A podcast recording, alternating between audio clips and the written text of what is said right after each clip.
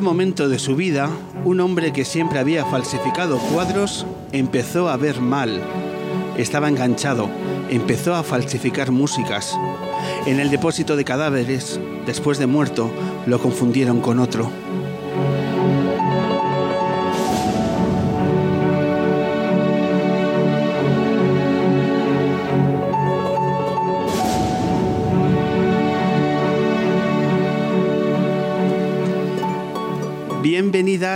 Bienvenidos. Edición 329 del hombre que se enamoró de la luna, el programa de música en directo del mundo de la cultura, el programa de radio que alienta a que la gente venga a acercarse a este medio. ¿Dónde? En el Teatro del Barrio de Madrid, aquí en Lavapiés. ¿Cuándo? Los domingos y a través de invitados de lujo, como van a copar el cartel que tenemos y que os vamos a presentar a continuación. Ya sabéis que estáis en la sintonía de M21 Radio en el 88.6 de la FM y ya sabéis que nosotros traemos propuestas que nos interesan por su talento, por su innovación, por su carácter, por muchas cosas como la de hoy. Hoy vamos a hablar de cine, vamos a hablar de Carmen y Lola, una película valiente, comprometida, una, una película sensible ¿Qué lo vamos a hacer? Vamos a profundizar en ella a través de dos de sus actrices. Hoy nos acompañarán Rosy Rodríguez y Carolina Juste. Además, en el tramo central, una banda que yo creo que va a ser una banda eh, fundamental en lo que queda de año y los que vienen, porque nos presentan su primer disco, cuatro grandes músicos que conforman 770. Muy atentos al disco que nos van a presentar a lo largo de esta hora y media de radio. Y para comenzar, una voz todo personalidad, porque su voz cala y cala de una manera que lo está haciendo a miles de personas en las últimas semanas. Atentos, muy atentos, porque la primera canción, las primeras canciones, la primera entrevista acústica de esta luna lleva la firma, lleva la voz y la sonrisa de Travis Bers.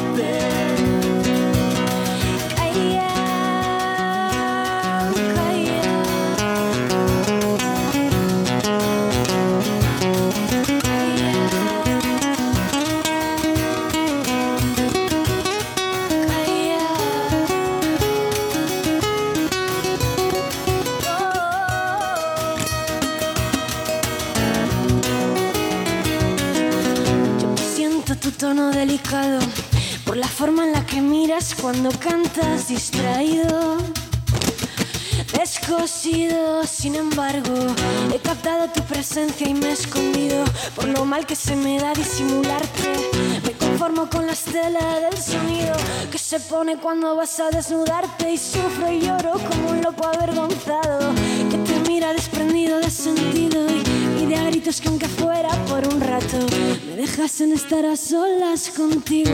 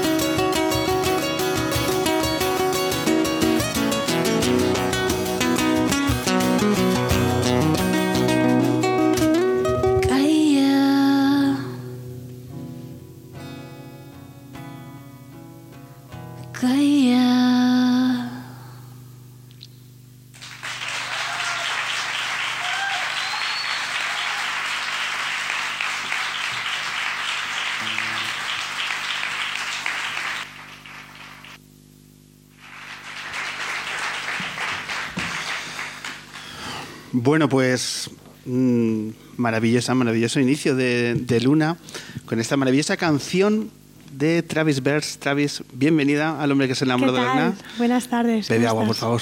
¿Estás ahí?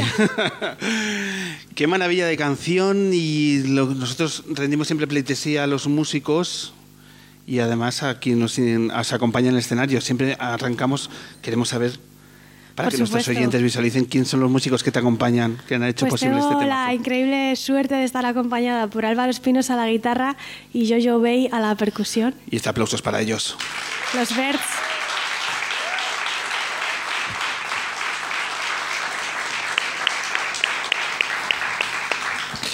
Bueno, otra vez tenemos muchísimas ganas de conocer eh, tu proyecto, tu pasado, presente y futuro, porque lo que está claro es que aquí hay mucho futuro en una carrera artística que lleva ya su tiempo, pero que quizá en los últimos, no sé decir, incluso semanas, Sí, tu carrera se ha proyectado hacia, no sabemos dónde, pero hacia un lugar Hacia muy, otro muy lado, importante. diferente, ¿Qué ha pasado en las últimas semanas? Bueno, pues tuvimos la suerte eh, de que cogieron una de nuestras canciones para la serie El Embarcadero de Movistar Plus y es la cabecera y bueno, pues eso de repente es una ventana enorme, ¿no? Y, hace que, bueno, pues nosotros llevamos ya, publicamos un, un primer disco, año X, eh, lo que pasa que lo hicimos todo eh, de forma autoproducida y sin ningún medio detrás y bueno, es muy difícil que te abran la puerta a los medios de comunicación para dar un trabajo a conocer, sobre todo cuando hay tantísima oferta. Entonces han sido pues unos años de picar piedra, pero de repente un día, gracias a las redes sociales, pues nos llegó la oportunidad, eh, las personas adecuadas, las personas digamos adecuadas, porque eran las que las que tenían que verlo, ¿no? Es como estas loterías en la vida de repente de encontrarte con la persona adecuada, pues pues vieron un trozo de una canción que subí una mañana en pijama a Instagram y de repente pues de ahí pues les encajó muy bien para lo que estaban buscando y me lo propusieron. Yo no me creía nada, pasaron meses, ya grabamos y todo y seguía sin creerme nada, pero de repente pues la vi ahí en un cine y sí, la habían cogido. Eh, en ese de repente, en ese por casualidad, hay una canción que creo que luego vamos a tener oportunidad de escucharla, que es Coyote. Esa, esa es, no había dicho, sí, Coyotes. Que es una auténtica maravilla. Eh, que, ¿Cuándo fue escrita? Pues fue escrita, pues, pues, pues hace un año ya. El otro día me salió un aviso ahí como de que hacía un año que había subido ese vídeo y en ese momento es cuando la estaba escribiendo. Así que un año justo. ¿Y recuerdas en qué momento vital te dio por escribir eh, esa letra? Pues en un momento de echarle huevos a a las cosas que me estaban pasando y pues porque es una canción que es eh, emocionalmente complicada para mí, pero decidí ponerlo sobre el papel, ¿no? Todo eso en vez de dejarlo en un cajón dentro y pudriéndose, pues decidí ponerlo en, sobre el papel, enfrentarme a, eso y de ahí surge. ¿Y quién lanza la posibilidad de que Coyotes acabe siendo la cabecera del embarcadero? ¿De quién es el responsable o el culpable? Porque a alguien se le tiene que ocurrir la idea, ¿no? Esto no es simplemente que alguien está eh, bicheando diferentes perfiles de Instagram, o a lo mejor sí. ¿Cómo se cruzan los caminos? Pues esto fue porque, por, eh, pues eso, un poco antes de primavera del año pasado eh, había algunas ofertas para, pues para formar parte de algún equipo y justo una de ellas era la persona encargada de, de la sincronización en la música de esta serie. Entonces, bueno, pues digamos que era una persona que ya conocía un poco el proyecto, venía siguiéndolo y de repente pues, pues se alinearon los planetas y todo encajó. Ok, y, pero para llegar al embarcadero... Eh, claro, la, claro, la persona encargada de la sincronización es un poco la que a él le dicen queremos esto, esta música, esto tal, esto cual, y entonces él va presentando las propuestas. Y entonces entre ellas, pues para la cabecera estuvo Coyotes y la presentó pues a los directores de la serie, a la gente de Movistar. Al señor Movistar. Al señor Movistar. El, final, el final que decide. Eh, ¿Cuánto tiempo pasa hasta que finalmente te dicen que, que entra Coyotes en la, en la serie? Pues muy poco. Bueno, en verano grabamos. Eh, creo que fue julio cuando grabé la canción, así que ese tiempo, pero fue todo tiempo de incredulidad y de, va, me estás vendiendo la moto. En algún momento esto tiene que venirse abajo. sí. Las buenas noticias al final. Jo, es que yo he aprendido a no hacerme castillos en el aire ya, porque surgen muchas cosas que luego no se cumplen y tienes que hacerte un poco ahí. Yo ya no me creo nada hasta que no ha pasado tres días de que lo he vivido. Hay que hacer cierto mecanismo de, sí, un poco. Bueno, tampoco eso, ¿no? Porque sí que soy muy entusiasta y muy soñadora y todo, pero bueno, no sé, de cosas así tan que no dependen de mí, prefiero... Porque soy un poco, un poco paranoica y un poco, estoy un poco... Oye, oye, ¿cuándo es la primera vez que ves tu, tu canción dentro de la serie? ¿Ese primer visionado? Eh, ¿Dónde fue? Pues fue que me invitaron a tocar para los trabajadores de Movistar, de ah, Telefónica. Ahora sí. No sería de un ERE de Telefónica, no, no, no. ¿Cómo? Del ERE de Telefónica, no, ese es, no, no, no, no, Desde aquí un recuerdo a todos los trabajadores de Vodafone. Sí, no, fue pues, pues para los trabajadores de allí. Había un visionado del primer capítulo con los actores, las actrices y, y ahí fue cuando lo vi por primera vez. Oye, y una superproducción, porque las series ahora mismo son bandera de las, eh, de, las televisiones. Eh, ¿Cómo es una superproducción como esta del embarcadero eh, desde dentro? ¿Qué, ¿Qué, es lo más llamativo cuando Es que yo no me he enterado de nada. Yo he estado súper ajena a todo en realidad. ¿No te han invitado ahí un poco a los No me han invitado. Pero bueno. No me han invitado, pero también era Valencia, ¿no? Era difícil llevarme hasta allí. Hombre, Valencia. Pero, pero no, no me han llevado. Ya lo sé, yo me consuelo así, pero no me han llevado ni lo sé. No sé nada, ya te digo, es que yo no me he creído nada hasta dos días después porque ni siquiera había visto el capítulo. Mira, vamos a hacer una cosa. Vicky Cantos es nuestra productora y facilitadora de esto y va a hacer un par de llamadas. Vale, Vicky. Y, a partir de ahora, en, todos los aros que se monte Movistar, en general, y luego del embarcadero, ahí tiene que estar Travis. Bueno, me están invitando a todo, ¿eh? De hecho, estuve en la premier que yo no pintaba demasiado allí. Me hicieron estar en la alfombra roja esa que parecía ahí como una especie de, de gato en, un, en una piscina. un poco raro todo. Sí, además no sabía qué ponerme y llevé una pinta un poco rara pero porque no está, yo no estoy hecha a estas cosas, pero me están invitando a todo, así que muy guay. Lo que pasa que el proceso un poco de la serie sí que ha sido más ajeno a más mí. Más unilateral, ¿no? Por, así decirlo. Pero claro, hasta que llega este momento en el que finalmente, bueno, pues te da esta, esta buena noticia que yo creo que evidentemente es un trampolín para tu carrera, hmm. tienen que dar muchos pasos, ¿no? Y, y, a mí me encanta el conocer cómo finalmente la suerte salía con el talento, eh, pero hay que trabajárselo. Claro. y esto podemos decir que hay un porcentaje de suerte, pero si no tienes esta voz, si no has escrito esta letra, Muchas gracias. Eh, estas cosas no surgen. Eh, y me encanta que esto puede ser una historia que arranca desde una eh, guitarra semi-abandonada de un familiar. Sí, esto, bueno, todo, todo mi carrera musical, digamos, empieza en un momento sin luz, un momento un poco negro, pero que pues, pues me dio por coger una guitarra que tenía ahí llena de polvo de mi tía del año 13 antes de Cristo y, y, bueno, pues empecé a tocarla, empecé a flipar con lo que, porque yo no, nunca había tocado un instrumento, no sabía que ni siquiera que podía hacerlo, ni mucho menos cantar. Pero pues yo qué sé, pues cuando estás en un momento de mierda, pues es un poco que todo te da más igual, ¿no? Y no tienes tan, tantas barreras tú autoimpuestas y entonces pues yo era un poco más libre. Bueno, a partir de ahí, ya que viví esa libertad, intento tenerla siempre. No siempre la tengo, pero pero ese momento fue guay porque pues crees que es un momento horrible de tu vida, pero de repente florecen un montón de cosas que a la larga, o sea, a corto plazo no lo ves, pero a la larga miras para atrás y dices, jo, qué guay esa época en realidad. Podemos hablar de que una canción, quizá Coyote, ha cambiado una vida y la música sí que te ha cambiado una vida, ¿no? Sin a, nivel general. Y la vida y, todo, un poco. Eh, fue de repente encontrar una vocación y un objetivo vital que no tenía y que yo creo que, que todas las personas necesitamos, porque si no, el mundo es un sitio muy hostil, sin un, sin un objetivo, sin un, algo por lo que, por lo que pelear. Qué importante es encontrar ese punto de eh, que nos permita crecer. Tener, de ilusión, una ilusión. Y una autoestima ¿no? que te permita, ostras, lo que soy capaz de hacer. Claro. Ah, parece una guitarra abandonada, pero fíjate el potencial que tiene, ¿no? Ya, la verdad. Eh, para llegar al embarcadero también hay que hacer paradas como en Ecuador. jo, pero realmente no tiene mucho que ver, pero sí. Bueno, cosas de la vida. Esto fue que pues aquí en Madrid eh, necesitaba irme un tiempo y entonces pues me fui con mi hermana a la selva a trabajar en un refugio de animales salvajes, pero nos salió todo fatal y terminamos volviendo antes, afortunadamente vivas, que no pintaba la cosa, no pintaba la cosa de volver. ¿Tu hermana gemela? Tengo una hermana gemela. Dos hermanas gemelas en la selva del Ecuador. Allí. Eso parece la nueva serie de Movistar, parece. Sí, sí, sí. increíble. Una experiencia increíble. No todo lo buena que esperábamos, pero sin duda increíble. Pero también un crecimiento personal, que eso... Sí, bueno, lo que pasa es que ha tardado en salir, ¿eh? porque tardas un poco en, que se te pase el enfado del dinero del avión y todo eso. de adelantar un vuelo, eso, espero que no, no, se lo deseo a nadie, eso, de adelantar un vuelo.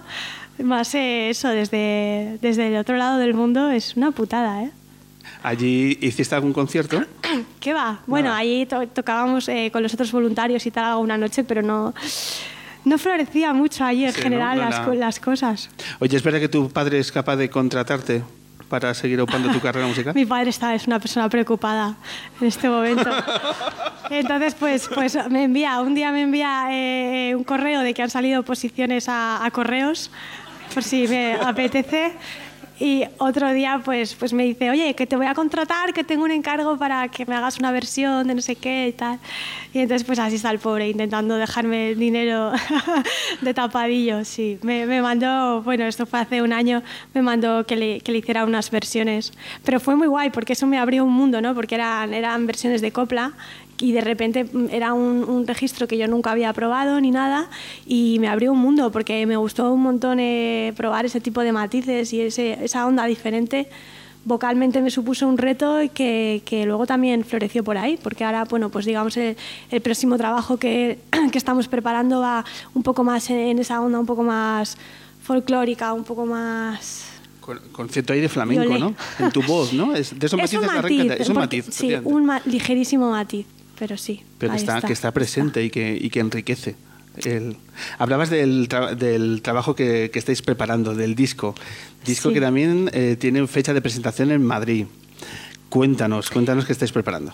Pues la fecha de presentación en Madrid es el 23 de mayo, que estamos preparando un concierto muy guay porque este, este disco eh, un poco en concepto representa un viaje, pero un viaje mental de una persona que se vuelve loca por, por sus obsesiones, ¿no? Y un poco pues todo el proceso que pasa mentalmente una persona hasta perder totalmente el, rumbo mental, ¿no? Pero eso es divertido, siempre mola perder el rumbo mental y queremos representar toda esa idea, pues aparte de en el disco que, ya se capta, pues con un, con un concierto muy guay, bueno, un concepto en general, la gira de, de la Costa de los Mosquitos, que es así como se llama el segundo trabajo, pues irá en esa onda. Y estáis todos súper invitados el 23 de mayo en Copérnico, Sala Copérnico. En la sala Copérnico. ¿El disco cómo está? ¿Ya lo tenéis rematado? ¿Ya está todo grabado? ¿Qué va, Eh, qué va? No, eh, No, es mejor no que no preguntes porque, porque wow. Tenemos que ponernos mucho las pilas, pero, pero sí. No, o sea, está compuesto, que es lo importante. Sin eso no hay disco, está claro. ya, ¿te imaginas? Bueno. ¿Te imaginas? Vas a presentar ahí el disco y, y un par de temas y a casa. ¿Te imaginas? Me han contado historias así, ¿eh? Sí, no, no, sí, en nuestra música tiene que haber de, tiene que haber de todo. Eh, ¿Habrá campaña de crowdfunding para como la anterior? ¿O cómo lo No, porque digamos que ahora ya está esto un poco más respaldado. Estamos con, pues, trabajando en, en equipo con una discográfica independiente y ya pues las cosas Eh, no se van a hacer tan proceso. autoeditadas, ¿no? no estamos ya tan, tan solateras. Es decir, que todo lo que está ocurriendo a través de Coyotes, a todo lo que está ocurriendo a través de la cabecera del embarcadero, a ti supone de, de forma objetiva, está suponiendo que tu carrera está avanzando más allá de reproducciones en Spotify y demás. Se están abriendo puertas. Es Pues- decir, eh, perdona, que es que, que esta semana se haya anunciado que el embarcadero se va a ver en Perú, en Chile, Colombia, Ecuador, Uruguay, Argentina y México, Hoy- hoy Nicaragua, El. Salvador, Guatemala, Costa Rica y Panamá. Wow. Muy Que es, fuerte. que es ¿eh? decir, que es que, salvo Venezuela, que están en otras cosas, el resto de Latinoamérica lo van a ver. Eh, ¿Eso qué supone para ti? Es- No oh, tengo ni idea, mañana te lo digo, a ver qué pasa. Porque se estrena hoy, pues no lo sé, así a priori flipo un montón. Digo, a ver qué. No, es que yo ya te digo, soy un poco de bueno, espérate, a ver qué pasa. Pero así a priori, muy fuerte, muy fuerte. de es una ventana gigante de Es gigante. repente. Pero a mí me da mucho miedo volar. Así que por otro lado digo, hostia, a ver si ma- mañana van a decir que nos tenemos que ir otra vez a cruzar el charco y digo, a ver, no hay droga ya que, que, que pueda tomar para, para lidiar con eso, ¿eh? ya te lo digo. A ver, no sé qué voy a hacer, bueno, Mira, me emborracharé o algo como Melendi. se estrena en Colombia. Ahí, Bien, ¿no? ahí lo dejo. Por lo menos para vuelta. ¿no? Sí, para la vuelta yo creo que, que no va a haber problemas, ¿sabes? No va a haber problemas. Esto, esto huele a que aquí un año estamos montando una gira por allí, ¿eh? Así, de, de Me voy, me voy a, a hipnosis o algo de eso, ¿no? Sí, tienes que trabajarlo, Sí. Travis, no, no te va a quedar otra. Pero es que el- esa ventana tienes que aprovecharla porque es una maravillosa oportunidad generada La a verdad través que sí, de- estoy encantada. Eso sí. es. Y además, y las que sacas el disco, mm, todo, todo encaja, todo encaja. Sí. El embarcadero saca la nueva temporada, porque seguro van a sacar nueva temporada. Hay, que- hay que dejarse llevar. Nos dejamos llegar, eh, llevar y si- queremos seguir escuchando vuestras canciones. Venga, Eh, pues ¿Qué te apetece. Travis, ahora? Pues mira, como hemos estado hablando de coyotes, si os parece, tocamos coyotes. ¿Os apetece que la toque? ¿Sí? Venga, pues retomamos el mejor set musical de la radiodifusión europea. Ya nos han dado ese premio. Sabíamos que era a nivel nacional. Competíamos con un programa belga y otro polaco. Lo hemos ganado. Y este set, esa alfombra de los desiertos de Alejandría, esa luna, nos permite disfrutar de un formato maravilloso de los artistas que nos visitan. Travis, cuando quieras.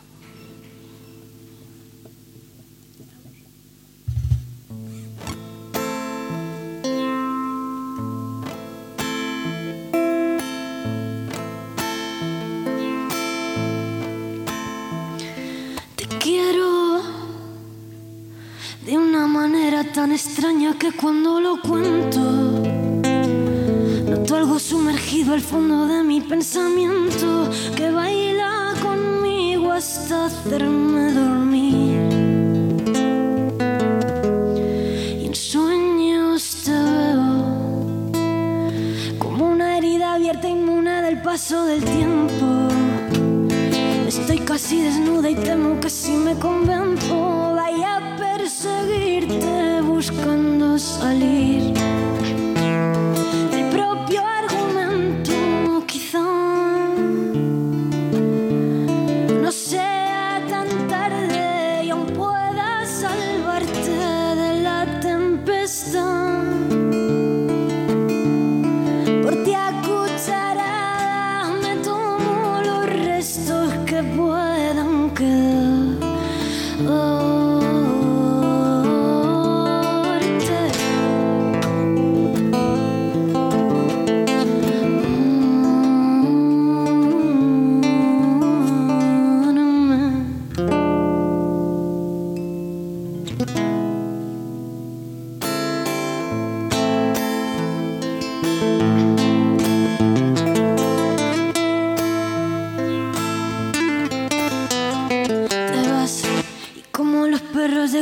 Su presa yo corro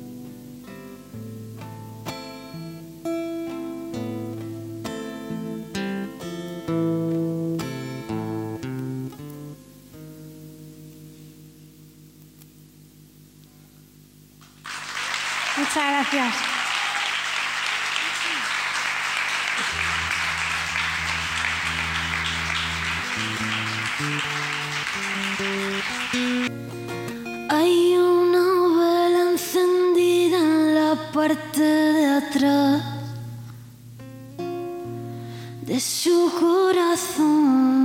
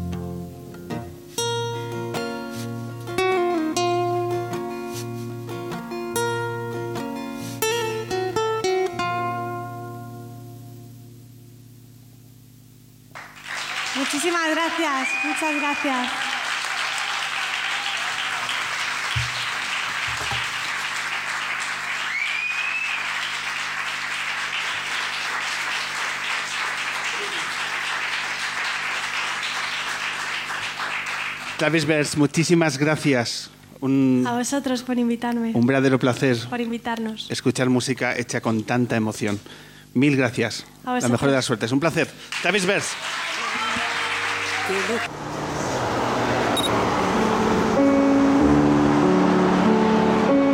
El hombre que se enamoró de la luna. El hombre que se enamoró de la luna. El hombre que se enamoró de la luna.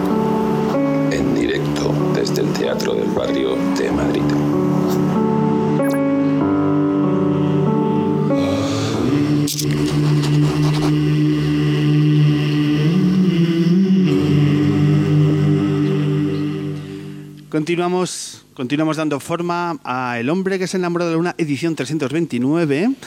Y en este bloque central que vamos a seguir escuchando aquí en la sintonía de M21 Radio, vamos a hablar de cine, de cine español de una película maravillosa por su sensibilidad, por su compromiso, por su valentía, por su todo. En fondo Informa es una película que nos ha encantado y por eso tener unos minutos para hablar de Carmen y Lola, la película dirigida por Arancha Echevarría y que ahora nos acompañan dos de las actrices del reparto, pues es algo que debemos de disfrutar. Por eso nuestro público lunero va a recibir con un pedazo de aplauso a la altura de estas pedazos de actrices como son Carolina Yuste y Rosy Rodríguez. Gracias.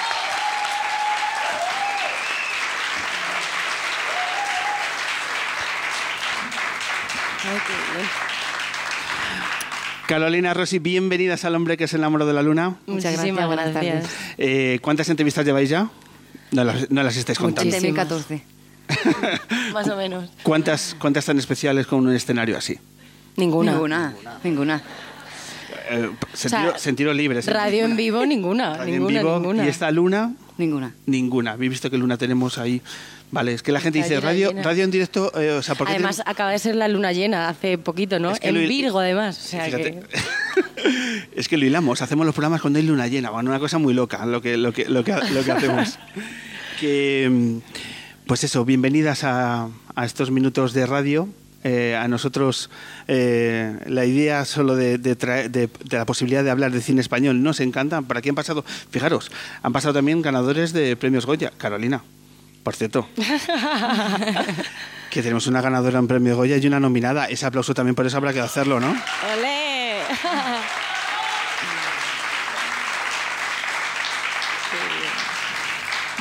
Muchas gracias. ¿Veis la, ve- eh, ¿Miras la estatua cada día o...? ¿Qué va? Me- justo me lo, me lo preguntaba Rosy. Digo, tengo a mi compañero de piso que se llama Enrique Enfadado. Me dice, ¿quiere hacer un favor de mirar a Francisco, por favor? y digo, pero es que voy como las locas y es que no me da tiempo de, de estar en casa y acunarlo un poco y de darle amor. ¿Dónde has dejado a Francisco? Pues está en la estantería de las películas. Hombre, pero se siente cómodo ahí. Sí, está en Se- casa. se- se siente- se siente sí, mi amigo Quique de vez en cuando le pregunta cuando estamos viendo una peli, ¿tú qué sabes, Francisco? ¿Qué tal? ¿Qué te está pareciendo? Está bien que habléis con él, que se sienta Sí, cómodo y claro. tal, porque habrá gente que, va, un Goya más, ponlo en la estantería donde lo dejamos, pero este tiene que estar, mm, bueno, porque es que además es tan especial, Sí. es una película tan especial, Carmeniola. Yo no sé si, porque claro, tenemos un público, fijaros qué público, público que viene a un teatro un domingo por la tarde, mientras el resto de los madrileños están ahí que sí con los vermús, con las cañas, esta gente viene a ver cultura, Carolina Rossi. Qué maravilla. Por eso es gente que, claro, Carmeniola, pues lo han visto todos. Pero a lo mejor algún oyente despistado todavía no, no sabe de lo que estamos hablando. Así que vamos a ver un fragmento de la película, vamos a ver el tráiler y también a escucharlo. Y ya empezamos a meternos en el universo tan maravilloso que es Carmen y Lola. ¿Os apetece? Por supuesto. Pues venga, vamos a ver ese vídeo tráiler de esta maravillosa película. Perdona, guapa, ¿me deja unos plásticos? No te das cuenta, mucho rollo de instituto, muchos rollos de libros, pero aquí planes de pedido, de boda ninguno. Siempre estás con lo mismo, nada más que quieres que me case. Siempre estamos igual, Paco, nunca la deja ya a ningún sitio, hijo, de verdad. Flor, por mi raza que te estallo, ¿eh? Vuélvete muda, ¿eh? ¡Vuélvete muda! ¿Y tú desde cuándo eres bollera? Joder, Carmen. Hija, pero no te enfades, es que tengo curiosidad. Eres la primera mm, tortillera que conozco. No me llames así, Carmen. Vale, pues no te llamo, tranquila. Quiero que se me vaya con un gitano que le dé mala vida. o Que se me vaya con un buen payo. Yo lo único que le puedo decir que mi hija la Carmen, desde que ha nacido hasta ahora, no ha salido a la puerta de la calle sin que alguien la acompañara. Tú quieres pedirte con su hijo. Yo sí quiero, pero si tú quieres, papá. Pues dicho y hecho. Tenemos que ser amigas. Pero escúchame, que solo amigas, ¿eh? Y ya está, no te confundas. Mira, me da a mí creo que la que se está confundiendo eres tú. Y eres, ay, lo más bello de esta vida. Y eres como un jardín lleno de flores. Y eres como la luna que ilumina. Lo que tienes que hacer es cuidar a mí y a los hijos que tengamos. ¿Estamos? Si tú nunca te has besado con ninguna chica, ¿cómo sabes que te gusta? ¿Y tú? Si nunca te has besado con una chica, ¿cómo sabes que no te gusta?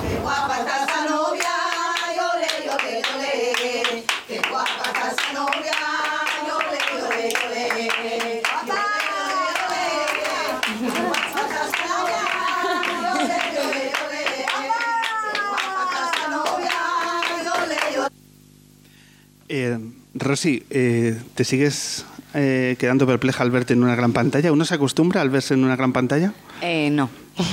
no, porque es que yo siempre se lo he dicho a Arancha, es que me veo muy rara. ¿Por qué? No sé por qué. Me veo rara. ¿No es te que además- reconoces? No, aparte, aparte, uy, aparte, aparte. Aparte es que me cambia el color de pelo, entonces eh, me veo diferente, me veo ahí más gordita, ahora me veo más delgada. Y, es que justamente eh, en la época de, de, en- de rodar la peli, eh, yo tengo alergia al sol y es que me salieron unos ronchones en la cara. Y vosotros no los veis, pero yo sí. entonces, Tú los percibes sí, todavía. Sí, sí, sí. Claro, que además un montón de, de escenas eh, en el exterior, ¿sabes? Que tuvo que ser duro, por tanto, también a nivel Sí. físico, ¿no? El encarar el reto. Sí. Una película estrenada en mayo del año pasado, pero que sigue muy viva, que no paráis de, de hacer entrevistas, de que la película eh, se muestra en diferentes festivales, también por todo el mundo. Estamos hablando antes del embarcadero y de Coyote, pero es que casi casi Carmen Lola le está pasando lo mismo. Es una película que ha trascendido eh, nuestras fronteras. ¿Por qué sigue tan viva la, la película? Porque yo creo que es una película muy necesaria. Yo creo que eh, la ha visto mucha gente, pero falta por verla mucha más, ¿no? Entonces, al ser un, un tema tan delicado, ¿no? Eh, sobre todo para los gitanos, ¿no? Pero incluso para los payos también. Entonces, eh, yo creo que es un tema que todo el mundo lo debería de saber. Entonces, es una película muy importante. Y, y ya que Arancha tiene el valor de, de hacer esa película y meterse en ese berenjena, pues qué menos que, que la gente la vea, ¿no? Sí, es que fue muy fuerte. O sea, yo me fui a, a presentar la peli hace, no sé, creo que fue por verano, a Marruecos, a un festival que había allí en Rabat, y ganamos el premio del público. O sea, a mí eso me... O sea, Que es el mejor de los premios. Hola, o sea, además en un país que no existen los derechos LGTB, que se persiguen, creo que el valor de la peli está precisamente en que los diferentes pueblos, la sociedad está cambiando y la gente estamos necesitando contar estas historias para intentar cambiar. ¿no? Entonces, de repente, en un pueblo de Tánger, o sea, al lado de Rabat, en un festival de cine de mujeres, de repente llevarte el premio del público, o sea, yo creo que es, es para eso lo, lo que se hizo la película, ¿no? Claro. O sea, no para un premio, sino para que, para que la gente lo vea y, y le toque, vamos. Eso es. ¿De qué nos habla Carmen y Lola? ¿Qué historia eh, hace girar en, esto, en esta película? Pues yo creo que mm, lo primero el amor, eso pa- para empezar. Y, mm, y yo creo que pues que el amor es libre, ¿no? O sea, que no no a ver cómo te explico. Que no tiene mm, ningún caparazón puesto, o sea, que es que que puedes enamorarte de quien quieras y que yo creo que eso el, el el primer amor es muy bonito. El primer amor es muy bonito porque son de dos niñas inocentes, ¿no? Que que pues bueno, están experimentando, están conociendo y como que al principio pues les da, les da igual un poco lo que piense la gente, ¿no? Luego sí que es verdad que claro, al ser al ser gitana pues es lo que pasa, que te expones a que pues pues tu familia no lo acepte o, o que no lo terminen asumiendo. Es una película que intenta transformar nuestra sociedad en el sentido de que apelar a otras sensibilidades para que podamos reconocer que la diversidad y, el amor tiene los matices que cada uno quiera, quiera exponer.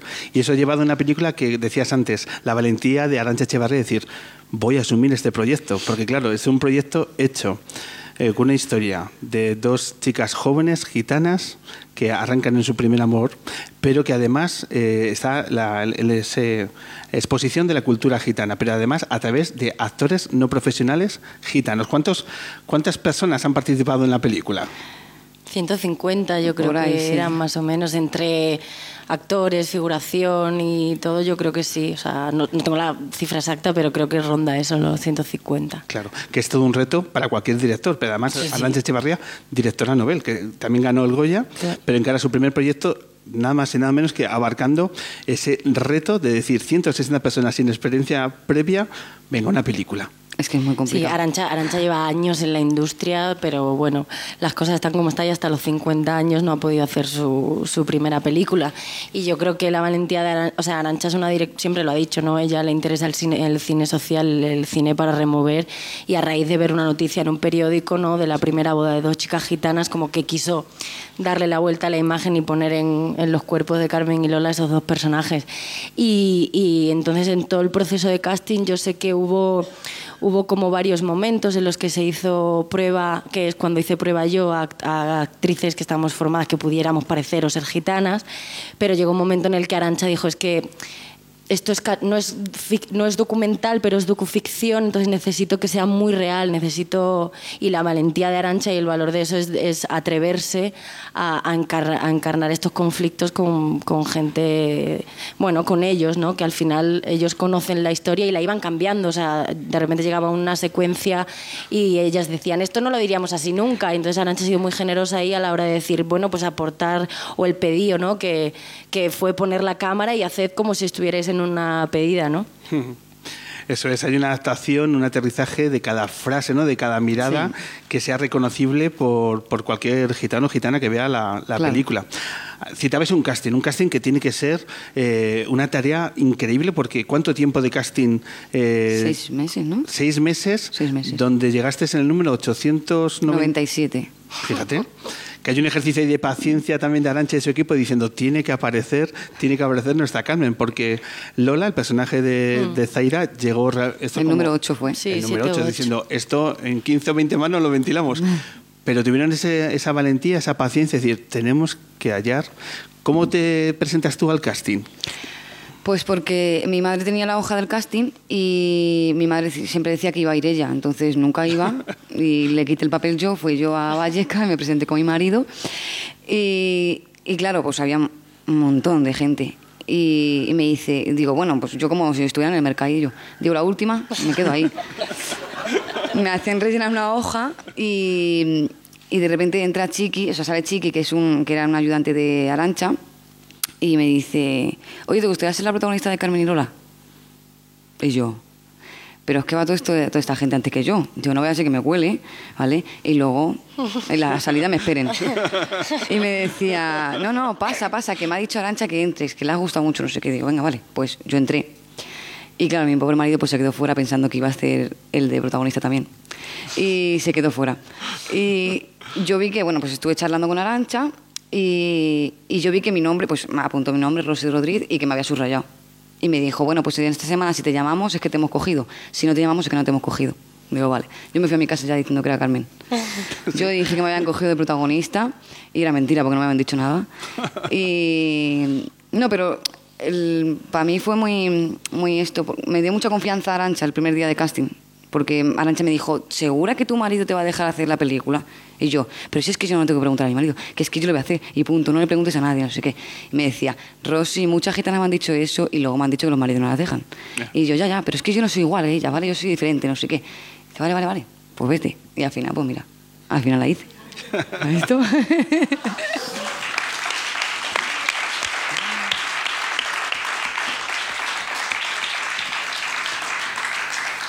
Rosy, de estos primeros días que ya empezabas a verbalizar, eh, soy, voy a ser Carmen, por tanto, voy a tener un papel de actriz en una película, de esas primeras ideas que se cruzaban en tu mente, a lo que meses después, todo lo que has vivido, tanto en el proceso como el, el, todo lo que conlleva ser actriz, ha cambiado mucho. O sea, ¿te ha, ¿te ha sorprendido la magnitud de la palabra actriz? Sí. Sí, porque, a ver, lo primero yo pensaba que era muchísimo más fácil. Y es muy difícil. Yo pensaba que, que bueno, pues tenía que decir, hola, ¿qué tal estás? Y ya está, y te ibas para tu casa. Y luego resulta que no es así. Luego resulta que lo repites 20 veces. Y, pero al principio me costaba, porque obviamente no estamos acostumbrados a una cámara, ¿no? Entonces, ver una cámara por primera vez es muy difícil y no mirarla. Porque más nosotras que nos gustan mucho las cámaras. Entonces, hay que reconocerlo. Entonces, claro, era muy difícil tener una cámara aquí y tener, y tener que estar mirando para otro lado y no, no, mirar la cámara, ¿no? Pero sí que es verdad que ha cambiado porque yo tenía... Eh, yo nunca pensaba que iba a llegar a, a, a, ser actriz. Es más, me llamas actriz y no... no o sea, Zaira y yo decimos siempre, no somos actrices todavía. Nosotros, ¿Todavía? Todavía.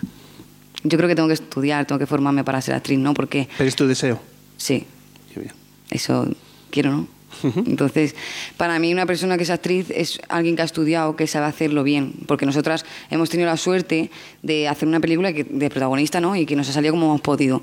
Pero obviamente mm, esa suerte no pasa todos los días, ¿no? Entonces habrá que formarse habrá que claro. saber algo. Esos ejercicios también de paciencia, también de Arancha, pero también el vuestro. Claro. Seis meses de ensayos. Sí. ¿Eso lo dijeron el día del casting? No. es que era muy difícil porque también teníamos mucho cachondeo y entonces Arancha también nos aguantaba mucho. Eh, cambiábamos cada dos por tres las cosas. Eh, luego el tema del beso con Zaira era muy complicado porque Zaira me decía, es que Rosy, yo no, ¿cómo te voy a besar si no conozco ni a tu madre? Y yo ya, tía, pero me tienes que besar, ¿sabes? Es una película. Luego, por ejemplo, para, para abrazar a, a Rafa, yo me acuerdo que para mí era como, madre mía, abrazar a Rafa, ¿cómo voy a abrazarle a él? Si yo estoy casada, tengo marido, que me, me voy a poner los cuernos. Entonces eh, ella me ayudó mucho porque, claro, me decía, Rosy, yo te entiendo, pero vamos a ayudarte, no sé qué. Entonces, claro, él- ella sentaba a Rafa y me decía, y decía, Rafa, insulta a Rosy. Y yo, pero claro, digo, ¿qué haces, tía? Sí, sí, insúltala, insúltala. Y yo, bueno, vale. Digo, si le parto la cara no quiero, no quiero cuentas. Vale, vale. Y me decía, venga, yo te sujeto. Entonces me sujetaba a ella, mientras que Rafa me insultaba, ¿no? Entonces me decía, venga, Rosy, vete a por él, vete a por él. Entonces cuando ya tenía mucha rabia, me soltaba. Entonces ya iba lanzada donde él y pum, la abrazaba. Entonces era la única manera de, de podía conseguir Sí, abrazarle. también le decía a, a Rafa, Rafa, tápate los ojos, como para que no la estuviera mirando, para que no le diera vergüenza. Es que me daba mucha vergüenza. Ya, y luego después del primero ya está, o sea, si fue nada más que quitar la tontería del principio.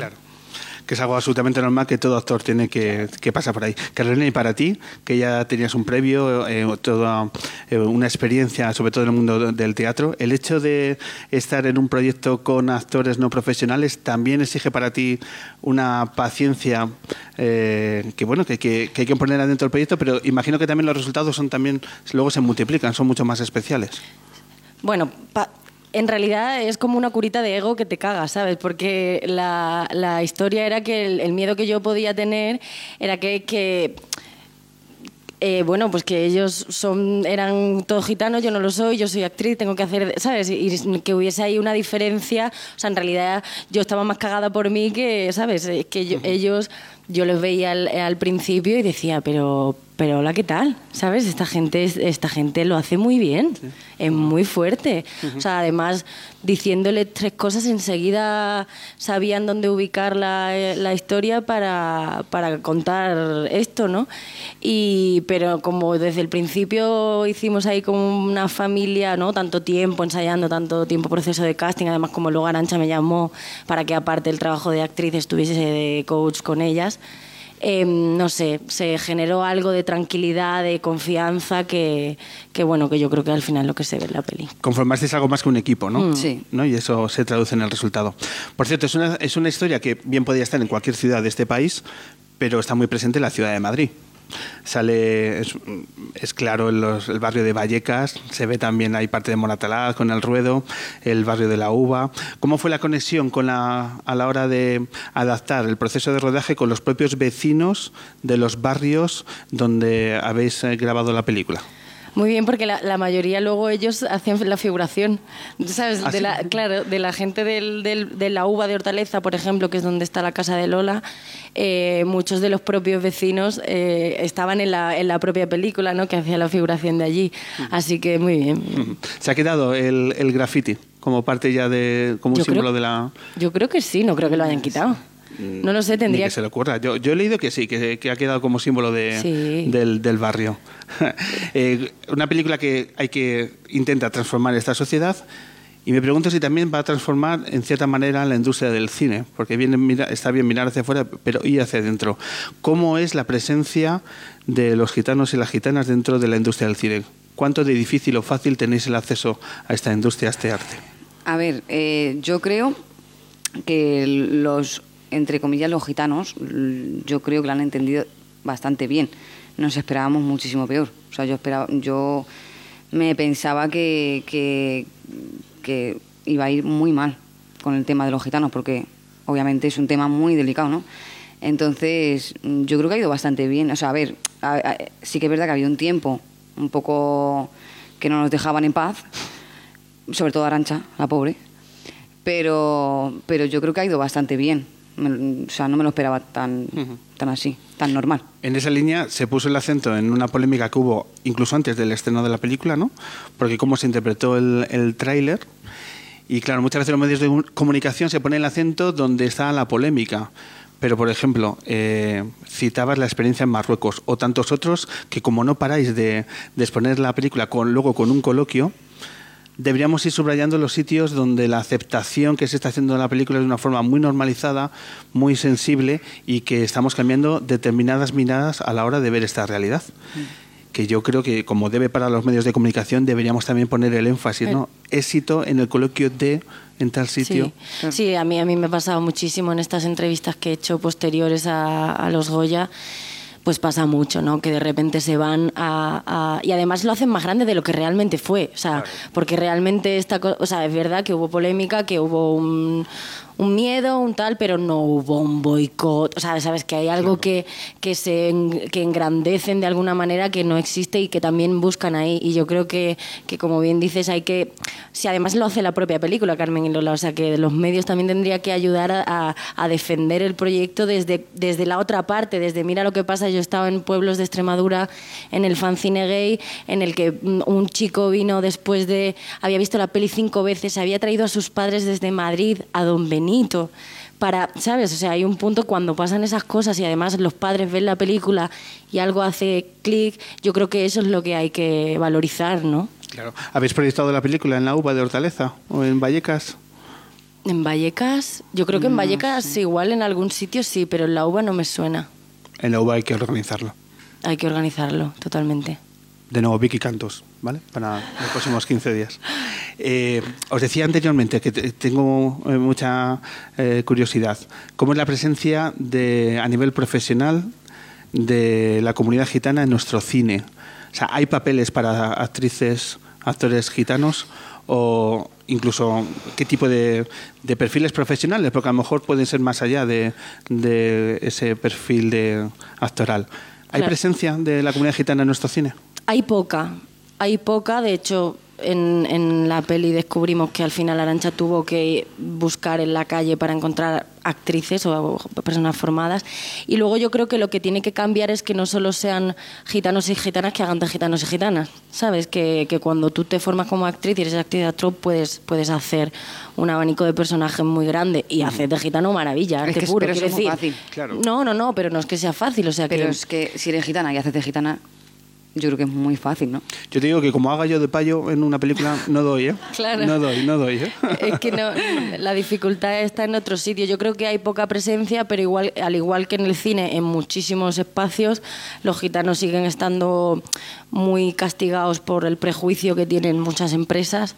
Y, y bueno, Rosy te puede contar que ha, ido a entrevistas de trabajo en cuanto le dicen que es gitana, pues a lo mejor le miran de otra manera, ¿no? Entonces yo creo que bueno, poco a poco con pelis así, con muchas cosas que están pasando, Secretaría Gitano está haciendo muchas cosas, eh, se están empezando a derribar barreras y tenemos que hacer ese ejercicio de, bueno, ole- o ya está bien, ¿no? Pero bueno, ya te va a contar mejor que yo la experiencia personal. No, es eso que sí que es verdad que, por ejemplo, yo he ido a entrevistas de trabajo y por, y por decir que soy gitana, pues a lo mejor no me han cogido, ¿no? Sí que es verdad que también tengo que reconocer que a lo mejor he ido a otras y por ser gitana les da igual y me han cogido. Pero es que la mayoría que me han cogido suelen ser marroquíes, que se parecen mucho a nuestras. Entonces, pero lo que son payos, la verdad es que muy pocas veces. Bueno, pues retos y no paramos de, vislumbrar eh, líneas de mejora para nuestra sociedad y el cine es uno de ellos. En realidad es una representación más de cómo es nuestra sociedad para bien o para mal y imagino que como la industria también tiene que eh, bueno pues hacer un parado y, reflexionar en torno a, a la diversidad que están mostrando los proyectos y tanto las personas que salen en un lado y en el otro de la cámara, que yo creo que, que también es importante poner relevancia.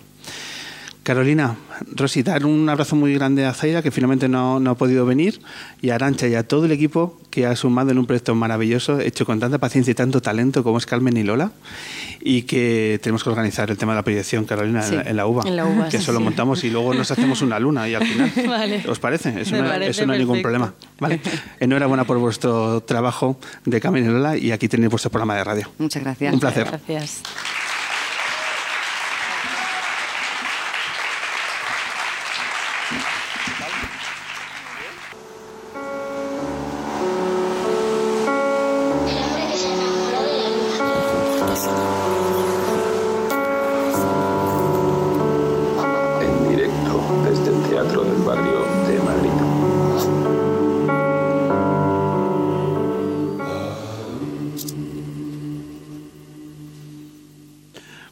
Por seguir escuchando la sintonía de M21 Radio El hombre que se enamoró de la luna. Ya sabéis que es el programa de radio que grabamos desde el escenario, el maravilloso escenario del Teatro del Barrio de Madrid. Y en este último tramo vamos a tener una entrevista acústica que nos gusta acabar nuestros programas con buena música. Y hoy ni más ni menos que nos eh, acompañan 770. Cuatro músicos, hoy tres, que nos van a presentar su disco y estoy absolutamente seguro que va a ser un disco que a lo largo de estos meses vamos a escuchar muy mucho. ¿Por qué? Porque son 11 temazos directos, con buenas guitarras, con buenas letras, que ahora vamos a conocer. Por eso, este aplauso es para 770.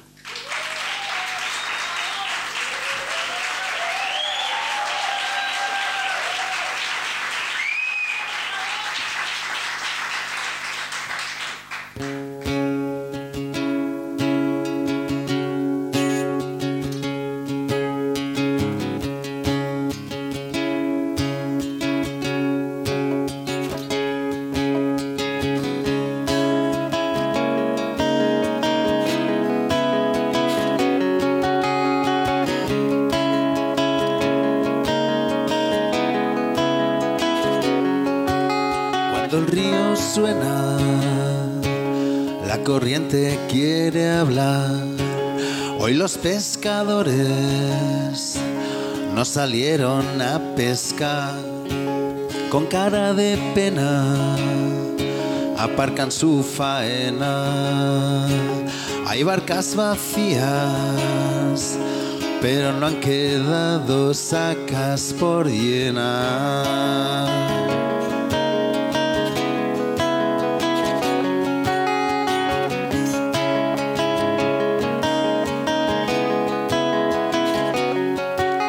Cruzan toda Europa, conquistan el planeta.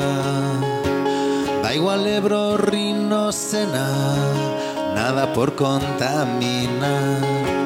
Donde el río muere, sube la marea, remueve la mierda de la superficie a la profundidad.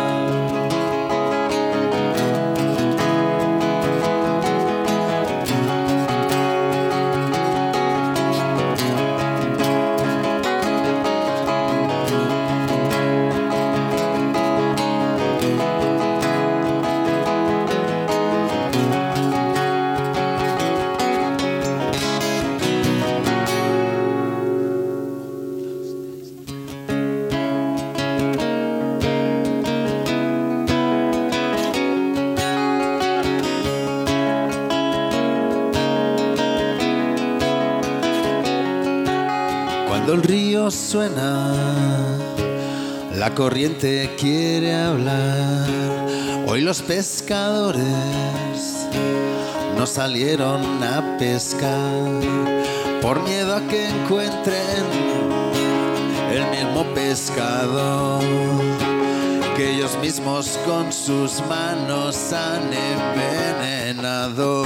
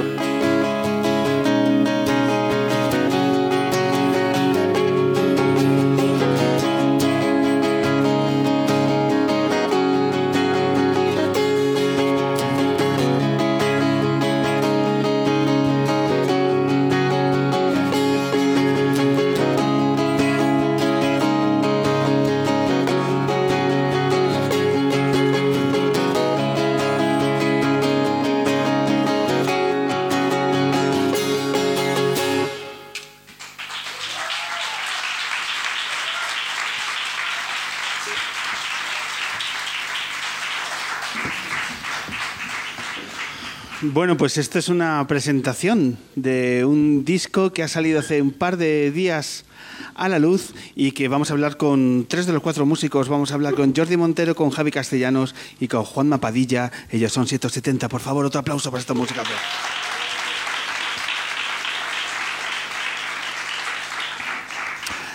Pues bienvenidos al hombre que se enamoró de la luna. ¿Qué tal estáis? Muy bien, muchas gracias. Encantado de estar aquí. Muchas gracias por invitarnos. pues es un placer para nosotros eh, tener un grupo que yo creo que está claro que vais a dar mucho que hablar. ¿Por qué? Porque sois cuatro perfiles de músicos con toda una trayectoria, toda una experiencia y hay muchos focos encima vuestra, yo creo. Hay mucha expectativa. A No me digas eso. Sí, pero de la buena, de la buena, diciendo a ver qué, a ver la que han liado estos. ¿Cómo estáis viviendo? Salió a la luz el viernes y ahora como estamos en la sociedad de la inmediatez, ahora el feedback es inmediato. ¿Cómo habéis pasado el fin de semana, el primer fin de semana? Yo muy tranquilo porque no le hago ni puñetero caso al móvil, entonces no me entero. ¿El resto? Eh, yo estoy un poco desconectado también del tema del disco porque llevo trabajando desde el viernes, así que mm, no sabemos. Juanma, tú no has tocado este fin de, ¿no? Tú no has tenido... Yo toqué el viernes, Pues pero- entonces tú pero- sabrás más de cómo va la cosa. Pero bien, o sea, sobre todo muy contentos con el resultado. O sea, ahora esperar un poco a ver qué piensa la gente de todo esto, pero, pero muy contentos con todo el proceso y, y- y nada, muy bien, muy expectantes y con muchas ganas de tocar por ahí. Ahora cuando antes cuando decíamos saca un- un- el disco un grupo, pues había que ir a la tienda, comprártelo y tal, pero es que ahora sacáis, sacáis el disco y todo el mundo lo tiene en el bolsillo. Por eso esa inmediatez también hace que los, los tiempos cambian, ¿no? A, la hora de, de poder recibir feedback de tanto pues, los medios, etcétera, etcétera, y la gente de vuestro entorno, ¿no? Eso es tantas otras cosas que ha cambiado dentro de esta industria. Sí, han cambiado muchas cosas, incluso eh, ha cambiado la forma de escuchar un disco. O sea, nosotros todavía eh, defendemos mucho el, el disco como un- una entidad eh, completa y pensamos mucho en el orden de las canciones y porque es como una especie de viaje desde el, desde el primer tema al último, pero es verdad que, que últimamente la forma de escuchar música es diferente. Eh, hay que pensar un poco como en poner eh, canciones que, que enganchen las primeras, porque si no la gente no sigue escuchando el disco. Y es, es- da un poco de pena ¿no? el que se haya perdido esa entidad completa. Yo creo que al final hay que, hay que buscar ese punto medio, conservar un poco el, el- el- el tomar la escucha de un disco como un viaje de principio a fin. Y bueno, y también hay que tener en cuenta un poco, hay que aunar esos dos, esos dos mundos. O sea, hay que supongo. ponerlos un poquito en la balanza y encontrar ahí el Así equilibrio es, un poco claro. entre, entre el disco que va a estar luego en formato físico y, y, pues, por ejemplo, en el vinilo y quien, ha- habrá quien se lo compre, espero, y, y alguien lo pondrá y hará ese viaje un poco continuado, ¿no? de la primera a la última canción, con la pausa de darle la vuelta cara a cara B. Pero también es eso, hay que poner en la balanza el, el- el- el que la gente pueda darle un clic a algo y, y que le guste o no y te vuelva a escuchar o no te vuelva a escuchar nunca más. Al final tantas horas debatiendo el orden de las canciones para que luego sea un algoritmo el que dicta la canción que va a escuchar cada cual. Y es un poco, al final, eh, un poco frío. Es que al final queda un poco esto viejo, ¿no? El hecho de criticar ahora cómo se escucha la música. Absolutamente. Total, ¿no? Totalmente. Yo me estoy escuchando y digo, correcto. Pero es verdad, bueno, ya, ya no es una cuestión de, de paso de- del tiempo, pero eh, es que gustaba más de la otra. Tampoco hay que eh, hace falta que los millennials no nos ganen la batalla, ¿no?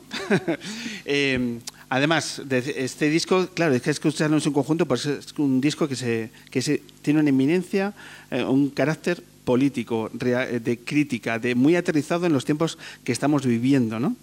Y ese es un objetivo, una necesidad que habéis expresado a la hora de, componer las canciones. Explicarnos por qué esa necesidad, por qué os ha, quedado un disco con ese sello, esa impronta. Hombre, yo creo que ha quedado así de forma bastante natural. El, el disco en conjunto está, está compuesto básicamente por Jordi y por mí, las canciones son, son de Jordi y mías. eh, y al final nos dimos cuenta, o sea, no ha sido tampoco una cuestión premeditada. Él empezó a traer unos temas que tenían ese carácter y, y yo cuando empecé a aportar, porque bueno, el proyecto lo empezaron primero Joan Rayel, entonces pues, fuimos trabajando primero sobre unas canciones que tenía Jordi y demás, que fueron viendo ellos primero, pero cuando ya empecé a aportar también, por ejemplo, canciones al, al cancionero nuestro, digamos, pues eh, yo rescaté muchas que ya tenía de tiempo anterior, metidas ahí en un cajón, que nunca habían visto la luz y demás, y nos dimos cuenta que, que hablaban de lo mismo, en realidad, que tenían ese mismo, ese mismo tufillo un poco que no te sabría decir por qué es, es, es lo que te digo, ha sido una cosa un poco pues, pues natural. Tenemos esta, este hastío barra cabreo con, con el mundo en el que vivimos un poco, ¿no? tanto en nuestras fronteras como fuera, así un poco en general, el ser humano, no sé.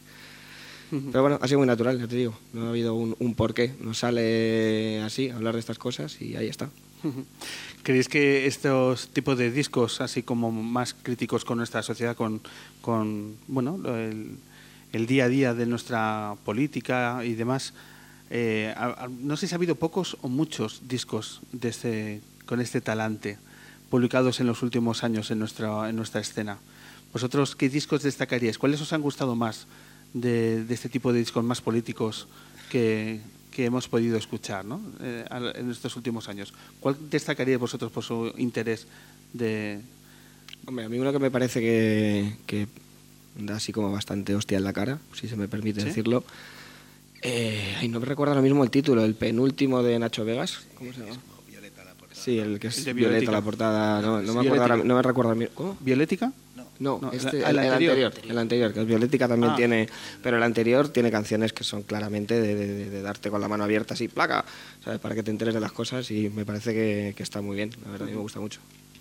El- los acontecimientos, claro, el devenir que tenemos como, como país, eh, puede ser que se os haya quedado suave el disco, tal como, como lo- en, lo- en los próximos meses. Ya, pero también da un poquito de miedo de según, decir según qué, ¿no? O, de, o según qué o según cómo. Entonces, está ahí un poco de retórica por ahí en medio para no tener que irnos a. ¿Eso se piensa a la, a la hora de a la hora de escribir las canciones? ¿Lo habéis tenido en mente? ¿De forma consciente o inconsciente? Sí, creo que sí. Creo que sí, un poco de forma consciente o inconsciente lo que dices. Es- Como coña sale mucho en el, en el local, ¿no? De, di esto, hombre, no te cortes. Y es que luego lo piensas y dices, hostia, es que parece coña y es muy triste, pero depende de lo que digas, espérate que igual te llaman a la puerta del local. Tienes dos picoletos ahí que te quieren llevar para adelante. Ajá. Es un ejercicio tan de realismo, pero también desalentador, ¿no? El hecho de, fíjate a lo que a lo que os enfrentáis los artistas en el año 2019 en nuestro país, que estamos cuidando las letras de las canciones. Eh, ¿Habéis intentado no ser demasiado claros, demasiado explícitos o diciendo las cosas de otra forma? ¿O cómo finalmente habéis eh, podido estar representados vuestros pensamientos en las canciones? Es que, no sé, escribir de una forma demasiado clara a mí tampoco me, me atrae mucho. Entonces, de una manera bastante natural me sale así como, no escondido, pero sí con, con eso, con cierta retórica, ¿no? O con cierta rodeo. Sí, con alguna vuelta, pero sí es. De forma natural sale así, pero sí, al- sí que es cierto alguna cosa, lo digo más casi como coña, pero algún, alguna palabra, alguna referencia concreta ha habido que, ha habido que maquillar. ¿Ha habido que? A ver, tampoco va a pas- Quiero pensar que no pasaría nada, pero lo triste ya no es que pueda pasar, no pueda pasar. Lo triste es simplemente que tengamos que pensar en se podría pasar. Que tengas que estar pensando en, oye, digo esto, no lo digo, pasaría algo, no pasaría nada, no nos va a escuchar ni Dios y no va a pasar nada. O de repente igual te escucha todo Cristo y, y- y- y pasa. Es que es Al final que- es, es donde se llega con estas cosas, que es que yo creo que es, es- es lo realmente preocupante, es la, autoce- la autocensura. O sea, al final que, que, te- que tú estés pensando en no voy a decir esto, no lo voy a decir de esta manera porque a ver qué va a pasar, es bastante triste. La autocensura es de, los más- de lo más triste que hay en, la, en el arte, yo creo.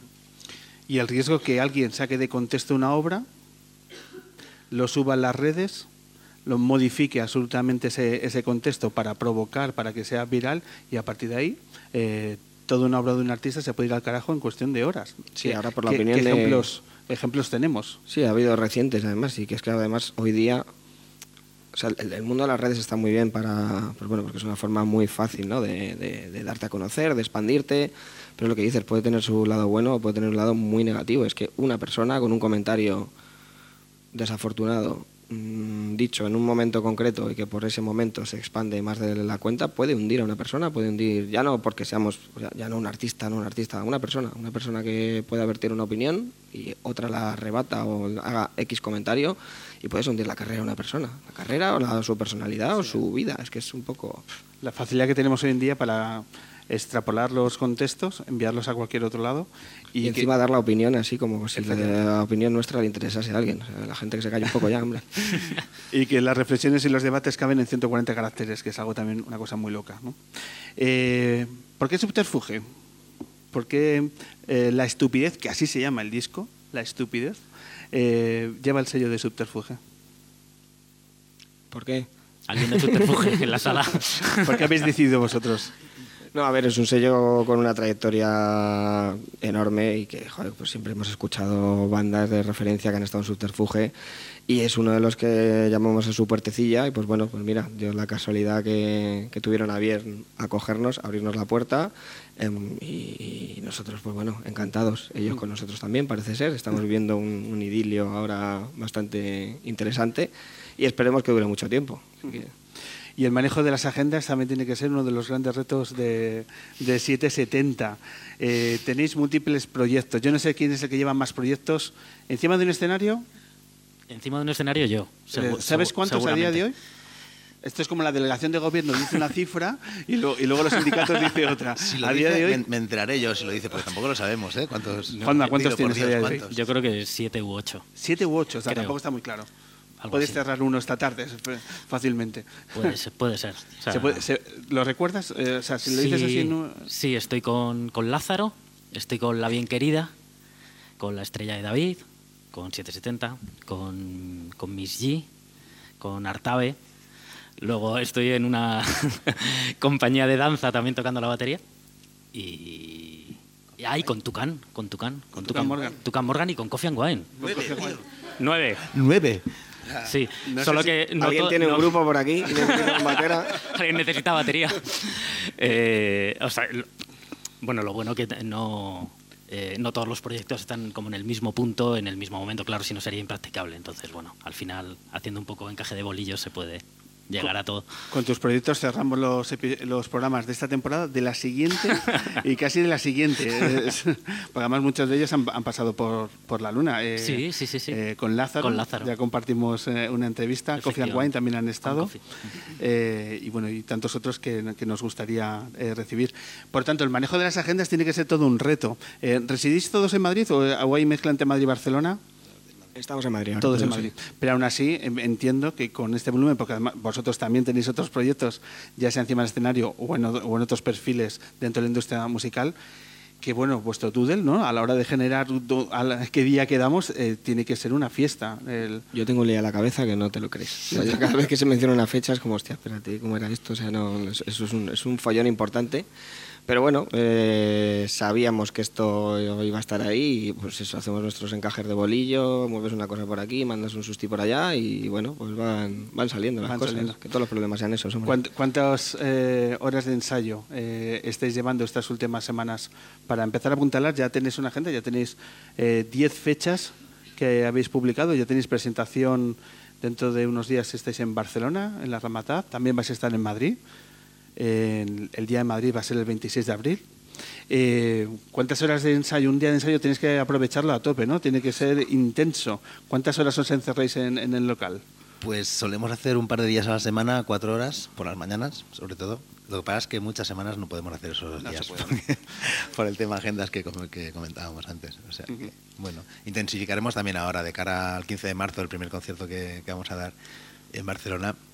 Queremos intensificar un poco, queremos a fecha de hoy. Luego irán sucediendo cosas de "Ma, mañana no puedo, joder, pasado tampoco, vale. Pero bueno, queremos intensificar un poquito. Hmm. Tenéis fechas en Barcelona, Huesca, Zamora, León, Oviedo, Madrid, Talavera, Burgos, Valladolid. Es decir, que se está moviendo, que, que van a empezar a salir eh, también. Eh, imagino que la posibilidad de los festivales es algo que a vosotros os puede apetecer, ¿no? También salir en, en los carteles de Entonces de se festival. complicarán mucho más las agendas, más. pero sí apetece, claro. Claro. Pero- entonces será ya locura. Bueno, me apetece un montón. Igual se complica o igual se facilitan, porque a lo mejor estamos currando con un grupo y a la media hora tocamos nosotros con el nuestro. ¿sabes? Lo vais a complicar al gestor, ¿no? Del el que organiza el festival, por lo demás. bueno, pues eh, invitar a la escucha. Y ahora que lo tenemos tan fácil, el hecho de descubrir los, los discos del- de nuestros grupos, invitamos a la escucha de la estupidez, porque ahí hay letras interesantes, ahí eh, nada es aleatorio, ahí hay buenas guitarras. ¿eh? Creo que es algo que también nos define el hecho de que es un, es un disco, es, es un grupo de guitarras. Sí, básicamente sí. Es un- venimos todos de, de proyectos eminentemente guitarreros.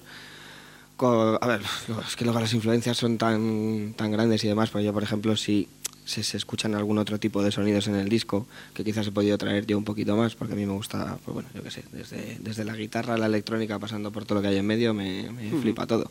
Entonces, bueno, pero básicamente sí, es un disco de guitarras de- que trae un poquito de todo lo que traíamos de nuestros proyectos anteriores, que a su vez eran de guitarras y todo eso se ha vertido ahí, abriendo nuevos caminos por algún lado, por otro. Siempre creo que es interesante, pues eso, abrir todas las puertas y ventanas que se te puedan poner delante y, y ver que hay al otro lado, ¿no? Y ya veremos si cogemos ese camino o no, o qué pasa. Claro. Y de ir madurando este proyecto a través de horas y horas luego en conciertos, en salas y en kilómetros. Eh, ¿Qué dos canciones os apetece ahora compartir de, de la estupidez? Pues vamos a hacer primero Erika, que a ver qué pasa con ella, porque es una canción que hemos ensayado antes ahí detrás en el baño, ¿sabes? Y no la hemos tocado nunca en acústico. En el baño salen grandísimos temas. Salen temazos, no salen temazos. Eso. De hecho, no sé si está compuesto en el baño o, o- también, creo que sí. Pero de pie, ¿eh? normal, sin hacer nada. Y luego tocaremos Celebración, que es el single que salió ya en su momento del disco, y pues bueno, pues para, para que celebremos todos aquí un poquito. Venga, pues os acompañamos con este aplauso a que subáis al mejor.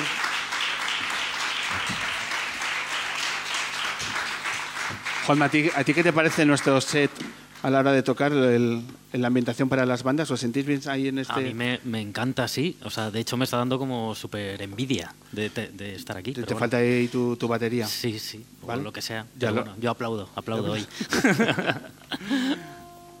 Venga, pues todo vuestro.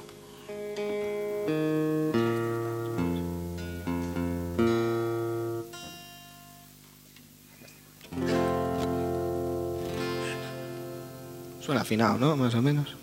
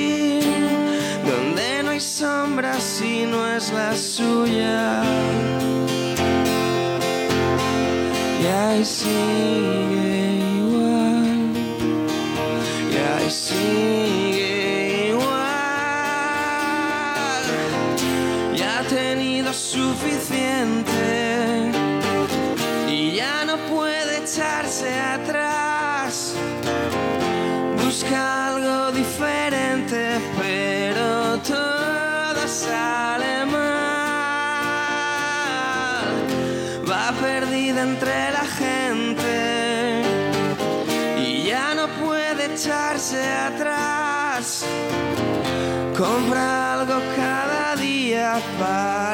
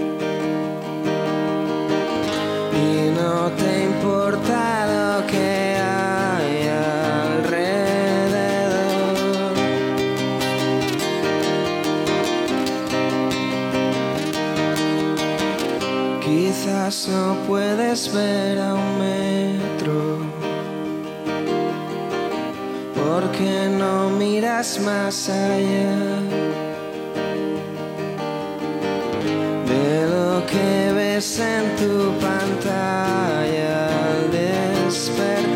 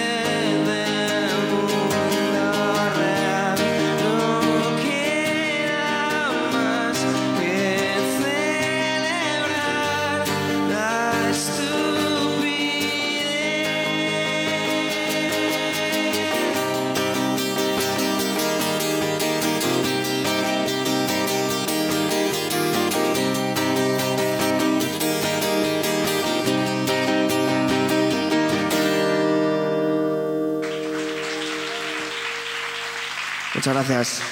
Gracias. Gracias.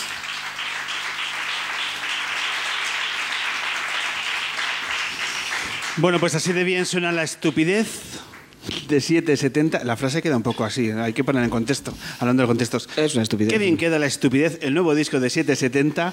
Muchísimas gracias, compañeros. Gracias a vosotros. Por sumarnos a la luna. Y nada, nos quedan dos minutos. Antes decíamos, hemos citado a Nacho Vegas. Pues con una de Nacho Vegas vamos a cerrar el programa. Maravilla. Y invitar a la gente que luego nos hacemos todos una foto aquí en el escenario para rubricar con recuerdo todos esta luna 329. Marcus, nos vamos.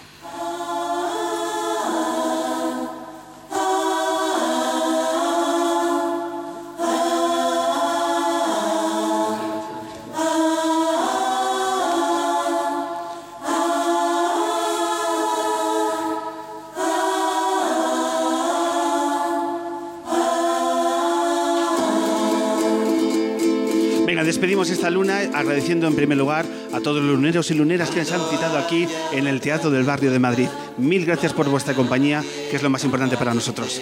que ponga su pecho al frente como Aida de la fuente. Muchas gracias también a que brindó tres canciones que dejan una huella imborrable en nuestro programa de radio.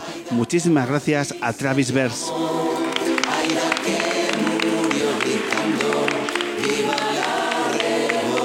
Muchísimas gracias al talento de actrices como Carolina Juste y Rosy Rodríguez por reivindicar el cine, el cine comprometido y social. Mil gracias.